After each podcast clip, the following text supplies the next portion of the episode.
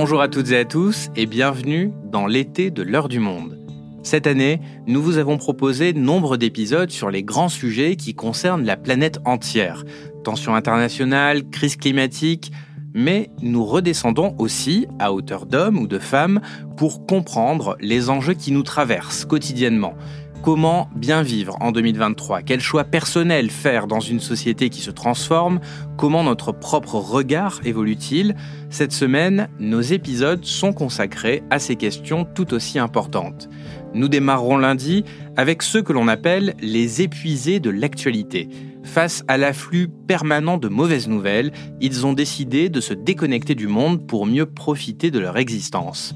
Mardi, une question ô combien existentielle récemment mise sur la table avec la Convention citoyenne sur la fin de vie voulue par le gouvernement.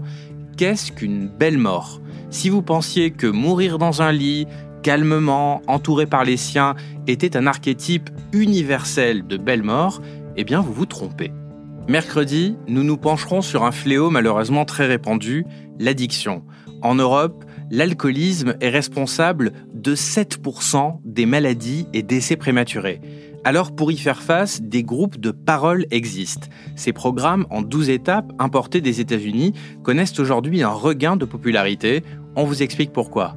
Jeudi, nous nous pencherons sur notre rapport au travail. Travaille-t-on pour vivre ou vit-on pour travailler?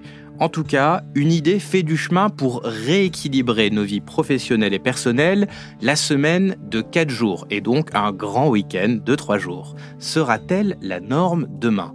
Et enfin, vendredi, nous nous penchons sur une profession révélatrice de notre rapport aux écrans, à la consommation de personnalités dites inspirantes sur les réseaux sociaux, les influenceurs. De nombreuses dérives ont été pointées du doigt et une loi a été votée pour les limiter. On vous explique tout ça.